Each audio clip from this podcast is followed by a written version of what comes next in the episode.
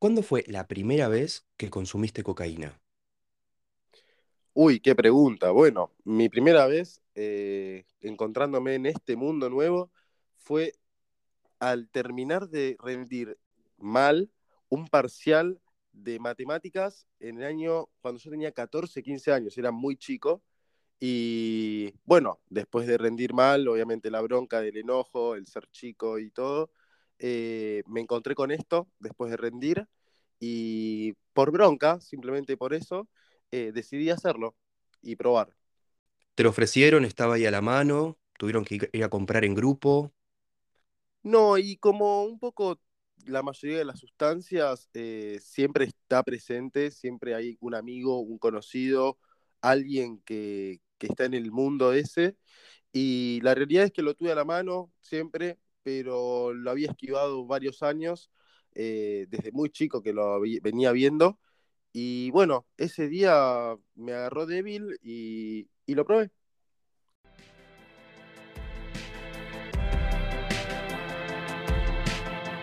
La psicología está en todos lados. Está presente en la vida de todos. Nos vamos a informar, aprender y entretener.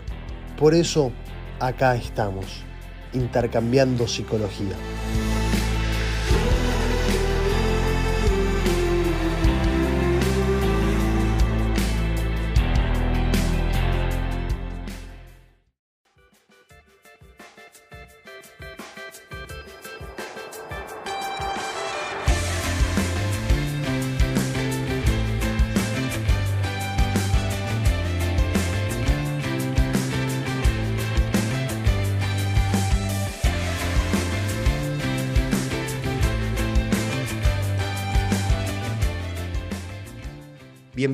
A Intercambiando Psicología. Soy el psicólogo Martín Bleuville y hoy tenemos un programa distinto, entrevista mano a mano, con una historia de vida muy interesante. ¿Qué edad tenés ahora y qué edad tenías en ese momento? Bueno, gracias por la invitación, Martín, primero que nada. Y nada, en, ese momento yo tenía nada más que 15 años, era muy chico. Eh, ahora actualmente tengo 23. Es un relato muy interesante. ¿Y mm, qué le dirías a la persona que está del otro lado, primero a la que está en consumo? Bueno, primero que nada, esa persona eh, bajo este consumo eh, de cualquier estupefaciente, ya sea cocaína u otros, eh, lo que le recomendaría es que se acerque a una persona la cual esté fuera de este mundo y mm, fuera de este mundo de consumo y se atreva a hablarlo, se atreva a decirlo, a comunicar y a pedir ayuda, porque hay mucha gente que quiere ayudar a esta gente, a estas personas, em, y, se puede, se puede salir, se puede progresar, se puede crecer después de haber estado en consumo. Hoy, con 23 años, ¿vos crees que saliste, te consideras un resiliente de este tema? Sí, por suerte sí. Bueno, no se lo debo tanto a la suerte, sino a un arduo trabajo psicológico realmente. Fueron, ya son cuatro años, eh, casi cinco, eh, de estar absolutamente limpio. Y te soy sincero, actualmente y desde entonces, desde que dejé de consumir, creé un rechazo hacia esto eh, muy fuerte. O sea, yo hoy por hoy puedo cruzar una persona que está bajo estado de, de cocaína o de otro estupefaciente y no solo lo noto, sino que siento hasta un poco de, ¿cómo te puedo explicar? Em, un nudito en la garganta, ¿viste? Cuando tenés eso que no te gusta, que, que te repele. Bueno, siento eso, siento como que, no sé, me pone incómodo, me da, hasta te diría, no es la palabra y suena un poco fuerte quizás, pero es como un, un asco que se siente. Es como que mm, no te gusta, no, no, no lo ves viable. ¿La persona o la sustancia?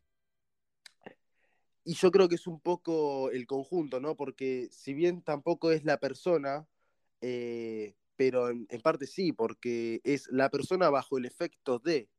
Eh, la realidad es que, bueno, cualquier ser humano bajo efecto de cocaína tiene un comportamiento un poco agresivo, eh, no está, te das cuenta que no estás pudiendo tener un traspaso de ideas como en una persona normal.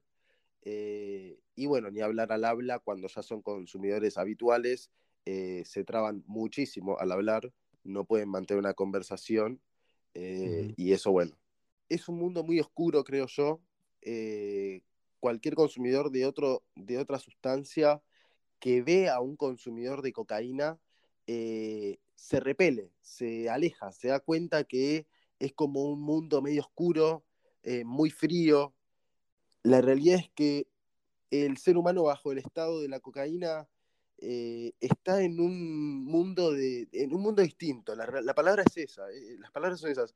Eh, vos te notás fuerte, te notás con potencia, pero la realidad es otra. La realidad es que cuando vos lo ves de afuera, esa persona está muy guardada hacia adentro, muy encerrada en, un cierto, en una cierta nube, la cual es muy difícil acceder. Por eso es que invito a cualquier consumidor a decirlo y hablarlo eh, con cualquier persona que tengan cerca y buscar ayuda, Mm. porque se puede salir.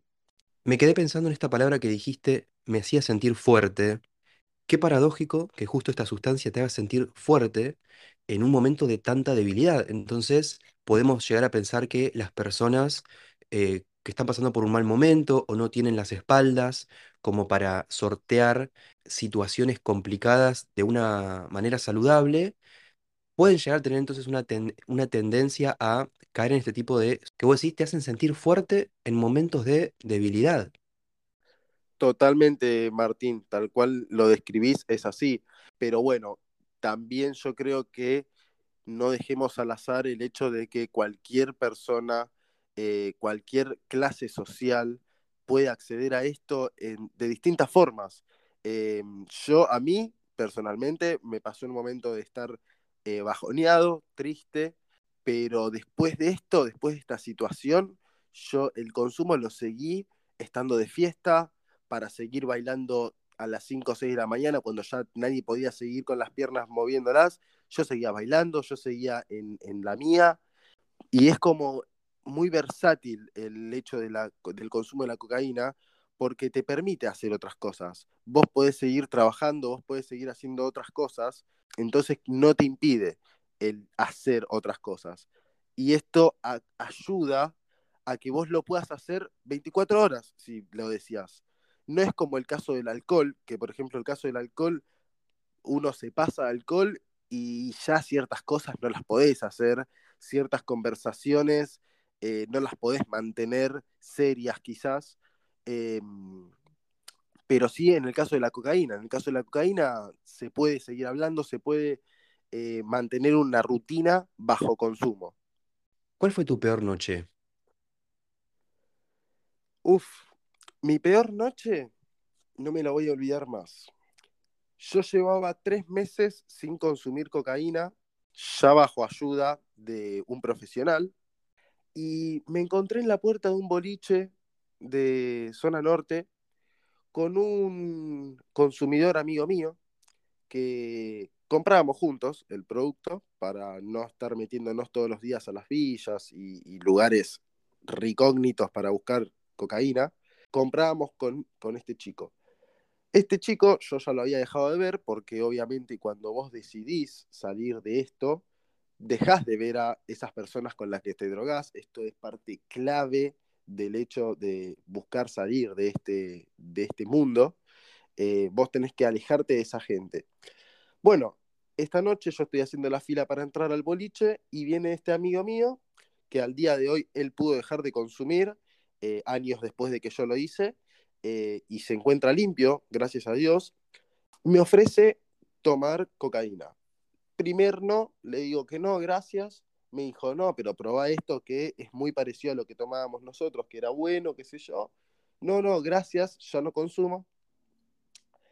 Y a la tercera vez que me ofrece, digo, bueno, el, el famoso más si vení, probé. En cuanto probé, no fue una cantidad eh, grande tampoco, fue una pequeña dosis. Me cerró la garganta, no pude seguir respirando y no tenía cuerdas vocales, sentía que no podía hablar. Acto seguido, me alejo, camino unos metros y vomito. Vomito eh, comida que había cenado esa noche, vomito todo, por el asco que me dio, eh, creo yo, el volver a pisar eso, el volver a tocar este mundo oscuro, que yo lo veo así, ¿no? Se entiende cómo se empezó a configurar en tu aparato psíquico todo lo relacionado a la sustancia con una, bueno, como lo describías hace un ratito, asco en sí, porque al fin y al cabo cuando algo nos da asco, ¿no? Me da asco, vomito y literalmente em, te pasó lo que te pasó. ¿Y tu peor noche en cuanto a dosis y cantidad? ¿Te acordás? ¿Qué llegaste a hacer? ¿En dónde terminaste? Bueno, en, como bien decías, en cuanto a cantidades y en cuanto a decir qué noche agitada, por así decirte, eh, era el cumpleaños de una amiga mía que no consumía, eh, era muy amiga mía y, y, ella es una de las que eh, desde el principio me, me, quiso sacar de eso. y dije, bueno, yo le voy a hacer una super fiesta a mi amiga, que ya había organizado, ella había invitado amigos, amigas, todo. Y yo compré, primero empecé comprando una botella de vodka para hacer fiesta, ¿viste? Tomar un par de tragos, eh, romper la timidez, etc. Después dije, mmm, pero con esto no sé si voy a lograr lo que yo quiero.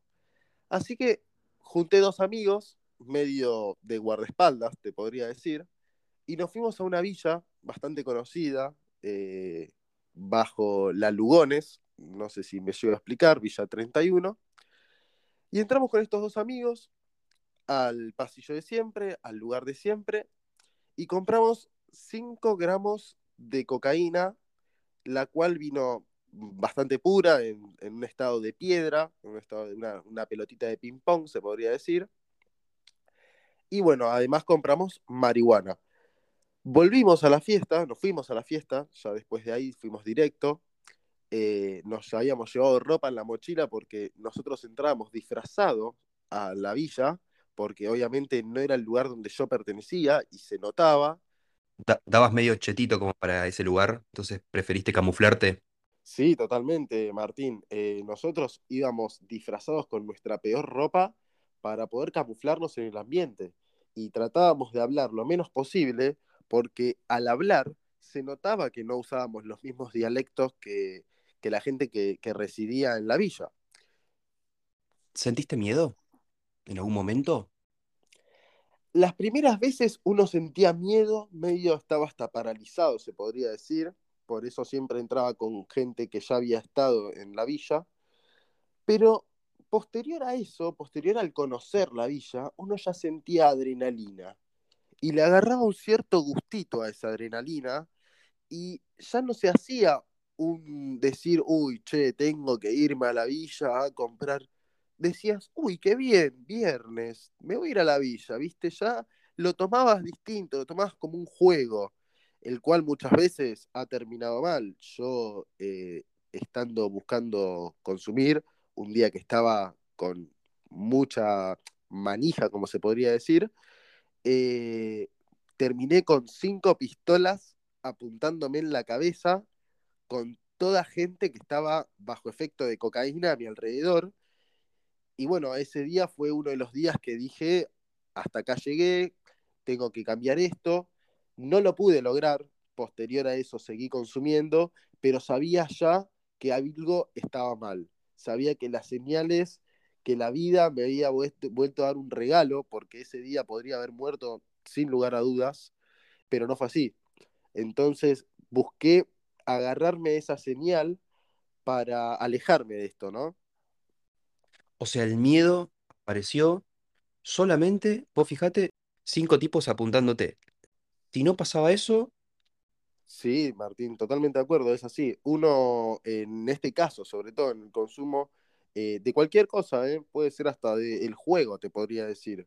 Eh, porque no olvidemos que el consumo de cualquier droga o adicción es nada más que un resultado de un problema o una escapatoria de un problema, pero el problema realmente es otro, no es el mismo consumo. El problema viene por otro lado, pero sí, tal cual decís, eh, es tocar un límite, es pasar, cruzar esa barrera de lo impensado. Yo jamás me hubiera imaginado, y eh, espero que muchos de los oyentes que están acá nunca lo vivan, pero jamás me hubiera imaginado que yo iba a terminar en una villa hiper conocida con cinco pistolas apuntándome a la cabeza y diciéndome que yo era policía. Recordemos, Martín, que yo en este momento no tenía más de 16 o 17 años. Era un pendejo, como se puede decir. Me gustó cuando recién decías que como que va por otro lado. ¿Cuál es el, el fondo de la cuestión del consumo para vos? ¿Vacío? Sí, yo creo que el fondo de la cuestión se podría eh, nombrar el vacío en respecto a, en mi caso al menos, las relaciones familiares que yo tenía. Eh, mis dos padres se encontraban trabajando muchas horas por día. Eh, mis hermanas, tras la separación de mis padres, estaban muy angustiadas. Yo no tenía contención en mi casa. entonces era como que me sentía ya adulto. Yo sentía que ya había crecido, que yo ya estaba para salir a trabajar, para tomar una vida de adulto. Eh, y no era así, yo todavía tenía que, estaba en tercer año de la secundaria, me faltaba eh, obtener un montón de conocimiento para poder salir al mundo. Y me cargué una mochila de responsabilidades ficticias, se podría decir, porque no eran reales, yo no tenía que alimentar una familia, pero creía que algo tenía que hacer, que lo que estaba viviendo era responsabilidad mía. Eh, y quizás uno tiene que aprender a saber, eh, o cómo te puedo explicar mejor, eh, saber que no todo es responsabilidad de uno y que quizás son situaciones de la vida que se tienen que dar así para darte un aprendizaje y uno tiene que buscar el aprendizaje también. No lo vamos a tener muy sobre piel. Eh, se suele esconder un poquito. Pero yo creo que sí, que el, problema de esto radica, el, famoso problema real, eh, está en esto, en la relación, en lo chiquitito. No, es, no tiene que ser una pelota gigante. Quizás puede ser como la pérdida de un ser querido, puede ser como el desaprobar una materia de la facultad, de la secundaria, que podía ser importante para nosotros, eh, o mismo la ruptura con una pareja te puede llevar a esto, a este momento de debilidad, a este momento de decir, me quiero sentir mejor. ¿A qué edad se separan tus padres? Mis papás se separaron cuando yo tendría unos 7, 8 años, más no. Y años después eh, fue que, bueno, que agarré esto, ¿no? Quizá esto de haber desaprobado esa materia, ese examen, me parece que a todos nos ha pasado alguna vez desaprobar y a lo sumo nos pusimos a llorar y no mucho más. Entonces, me parece, me suena que te estaban pasando otras cosas de fondo, mucho más profundas, y sí, ese fue el chivo expiatorio que ese día motivó, motorizó a que vos accedas a eso, pero fue un chivo expiatorio. ¿Perdiste cosas? ¿Perdiste amistades, em, parejas? a qué grado de pérdida te llevó bueno, mira, respondiendo a tu primer comentario, la realidad es que sí, es que esto fue la punta del iceberg, nada más. Eh, como un trasfondo ahí más cercano se podría llegar a pensar en las repercusiones que iba a tener para mí desaprobar esa materia, que iba a hacer llegar a mi casa ya bajoneado y que mi viejo me grite buscando una exigencia en mí que nunca le di. Eh, entonces sí, se podría decir que sí, que obviamente había toda una acumulación de situaciones, de dolencias, que frente a esta, este granito de arena fue el que terminó de formar el desierto, por así decirte. Eh, y en cuanto a pérdidas, sí, quizás no fue tanto lo material, sino que fue más lo eh, las relaciones. Yo, de hecho, eh, cuando estaba, empecé a consumir, estaba en pareja con una chica muy, muy buena chica, eh, cabe destacar. Y mm, la realidad es que ella era muy inocente y ni siquiera se daba cuenta de lo que a mí estaba pasando. Yo obviamente, como todo adicto, lo escondía, me escondía para hacerlo, me escondía cuando eh, no lo hablaba, no lo decía, lo hacía escondidas. Y yo empecé a desarrollar la famosa violencia, por así decir. Yo soy una persona muy tranquila, muy tranquila, nunca me peleé de manos, eh, más que en algún insulto no paso, eh, pero era como que empezaba a sentir un desinterés por esta chica. Yo estaba en consumo, me creía Dios, me creía un superhéroe por estar consumiendo teniendo 14, 15 años. Y por otro lado tenía esta, esta novia que era súper inocente, que era eh, súper chica todavía, le faltaba crecer un montón y tristemente ya no, no, daban las, las, personalidades de cada uno, ¿no? Eh, no, no, no chocaban, chocábamos mucho. Eh, yo estaba de fiesta 24 horas y ella no salía.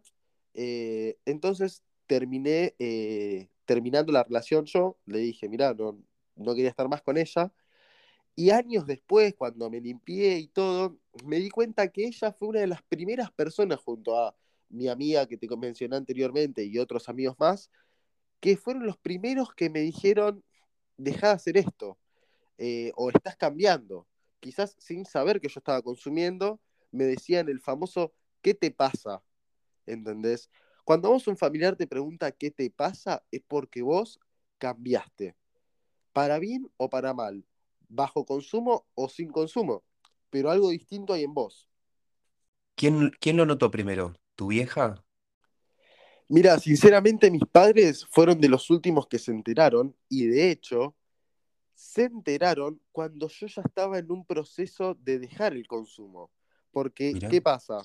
Yo obviamente eh, consumía otras cosas como marihuana, eh, LSD, las cuales se podían, eh, digamos, llevar de otra manera. Cuando yo empecé con el consumo de cocaína, yo lo hacía desde las 7 de la mañana que salía, que salía para el colegio hasta las 8, 9, 10 de la noche, que sabía que tenía que parar porque si no, no iba a poder dormir a la noche. Muchas veces se me hacía imposible parar. Muchas veces seguía toda la noche encerrado en mi pieza, totalmente a oscuras y bajo un estado deplorable de consumo. Pero no, eh, una de las primeras personas que, lo notaron y se dieron cuenta fue mi mejor amigo de ese momento, que, bueno, la vida nos fue alejando por, distintas situaciones, eh, distintos hábitos. Eh, yo estudiaba mucho, él trabajaba mucho, nos dejamos de ver, pero él se dio cuenta que yo estaba cambiando y un día me preguntó qué, qué es lo que estaba haciendo, ¿viste? Tipo, qué estaba consumiendo, porque él sabía que yo fumaba porro pero no se hubiera imaginado nunca que hubiera terminado en la cocaína, porque si te soy sincero, yo de chico era lo más antidroga que existía, pero totalmente antidroga. Cuando llegó la edad, llegó estas situaciones, eh, las presiones y todo, fue donde se crea esta ruptura y caigo en el mundo este. ¿Cómo describirías la sensación física para el que está del otro lado y nunca consumió? Excitación, es calor, es todo lo que te salga. ¿Cómo lo describirías? ¿Qué se siente en el cuerpo? Y primero que nada es como una aceleración eh, del corazón, del sistema cardíaco, eh, la respiración cambia, la respiración se acelera, uno se va sintiendo emocionado, esperando el, pegue, lo, que se llama dureza, ¿no? Lo que se llama eh, llegar a ese punto de, la cocaína en el que estás extasiado, estás emocionado, eh, uno se cree capaz de lograr cualquier cosa y quizás uno lo sea, sea capaz de lograr cualquier cosa, pero no bajo ese estado, porque ese estado nos limita eh, emocionalmente una barbaridad, una barbaridad, es uno de los, puntos que más afecta al consumo, emocionalmente nos, vamos perdiendo, vamos perdiendo la posibilidad de dar afecto, de recibir afecto, em, van cambiando muchas cosas. Pero realmente lo que se siente sí es, es este éxtasis, es esta emoción, eh, esas ganas de empezar a correr y no parar. Me meto en un tema un tanto polémico, si el porro, la marihuana, es o no una droga puente. ¿Qué, opinas vos de todo esto? Y eh, la realidad es que tu pregunta va muy dirigida, la realidad es que es muy personal, es muy de cada uno. Eh, la manera de mm, afectar al cuerpo, afectar la mente de cada droga, sobre todo de la marihuana, eh, la marihuana es un depresor, es algo que te tranquiliza, te baja, te relaja, mientras que la cocaína es el polo opuesto. Si bien igual se puede decir que sí, porque uno es como que, sobre todo con el porro, que es la primer eh, droga ilegal la cual uno accede normalmente. Em, pero sí, se podría decir que sí, como lo es también el alcohol, como lo es el cigarrillo. O sea, yo empecé a fumar marihuana tras que un amigo me dijo, esto es más sano que el pucho. Y yo había fumado dos puchos en mi vida. Y dije, bueno, a ver qué onda. Y, así fui cada vez eh, escalando en esta escalera de, drogas, ¿no? De ir probando. Eh, quizás no me hacía consumidor habitual, como fue el caso del LSD o de las pastillas de éxtasis. Eh, las probé, me gustaron como lo viví, pero sabía que era algo que no quería hacer todos los días. En cuanto a la cocaína, era algo que sabía que no lo tenía que hacer todos los días, pero por otro lado mi cuerpo me decía, lo necesito, sin esto no funciono. Era una sensación horrible la cual tenés cuando eh, no estás bajo el efecto y, sos un consumidor habitual, es, es, es una pesadilla, digamos. ¿Qué te hizo el clic? Hay algo más de fondo que a veces hace el clic, ¿no? Un amigo, ver a tu vieja llorar, bueno, mirá, Martín, tu pregunta es, muy profunda, te tengo que admitir eso. Eh, la realidad es que yo no sé si tuve un clic, yo creo que fueron varias veces de tocar fondo. Eh, he caído preso por eh, hacer grafitis, estupideces de, chico, y esas cosas yo las culpaba a, la cocaína. Decía, si yo no tomara cocaína, no estaría todo el día en la calle corriendo con mis amigos, pintando grafitis, eh, buscando aerosoles para pintar, eh, y no hubiera caído preso. Pero te soy sincero, el real cambio en mi vida fue cuando mis papás se dieron cuenta. Ese fue el verdadero cambio en mi vida de consumo, te podría decir. ¿Por qué? Yo vengo de unas vacaciones, vuelvo de unas vacaciones, entro a mi pieza, obviamente mis papás ya separados, yo me había ido con mi papá, llego a la casa de mi mamá, entro a la pieza y la pieza estaba impecablemente limpia, impecablemente ordenada. En ese mismo momento me di cuenta de que algo había mal. Cuando yo giro, la veo a mi mamá con una escoba. Pero para, ¿por qué? Porque habitualmente era un quilombo tu pieza. Sí, sí, sí, totalmente.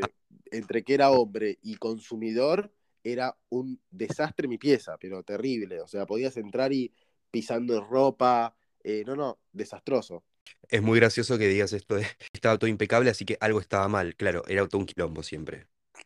Totalmente. Y así estaba yo por dentro también, ¿eh? eh el cuarto era un fiel reflejo de cómo yo estaba eh, en, ese, en ese momento. Me encantaría poder darte una imagen de cómo tengo el cuarto ahora. una canción de, de, Tan Biónica, que bueno, que sabemos que no tiene todo un tema con esto. Mi vida es un desastre, mi casa un poco más. Es muy buena la frase. Totalmente, sí, sí, es tal cual. Es tal cual. Bueno, la cual me empuja para dentro de la habitación con un escobillón en mano y dije, bueno, se viene la retada cósmica que habrá encontrado. Encontró mi bolsa de marihuana, eh, no encontró cocaína y se me armó todo un lío en casa. Eh, ya estaba viniendo en camino un hombre que venía con una jeringa, vino a mi casa con una jeringa para medicarme y trasladarme a una granja eh, de rehabilitación. En cuanto esta persona cruza la puerta, yo ya la había visto porque yo ya la conocía de antes, porque era el padre de un amigo mío con el cual consumíamos juntos, en su casa, en mi casa, donde sea, pero siempre consumíamos juntos. Cuando esta persona cruza la puerta, me dice, quédate tranquilo, nos vamos a ir a un lugar mejor, como si todo muy raro. Eh, le digo, yo no me voy a ningún lado. Obviamente, bajo consumo era una persona bastante agresiva eh, en cuanto a responder, en cuanto a eh, reacciones. Y me dice, bueno, bajá, me dice, tranquilízate, tranquilízate. Yo estaba muy nervioso, muy alterado, no sabía dónde me llevaban y esta persona tenía una aguja en la mano y cabe aclarar que yo soy, tengo fobia a las agujas. Cuestión, cuando esta persona me quiere pinchar, le trabo las piernas, yo en ese momento eh, entrenaba mucho, eh, me la pasaba entrenando bajo consumo de cocaína, de hecho, eh, algo que es totalmente peligroso. y lo tiro al piso. En cuanto lo tiro al piso, tengo a mis dos papás agarrándome, calmándome, a los cuales les dije, yo no me voy a ir a ninguna granja, yo no tengo un problema, decía yo. Yo estoy bien. y era todo un lío en mi cabeza.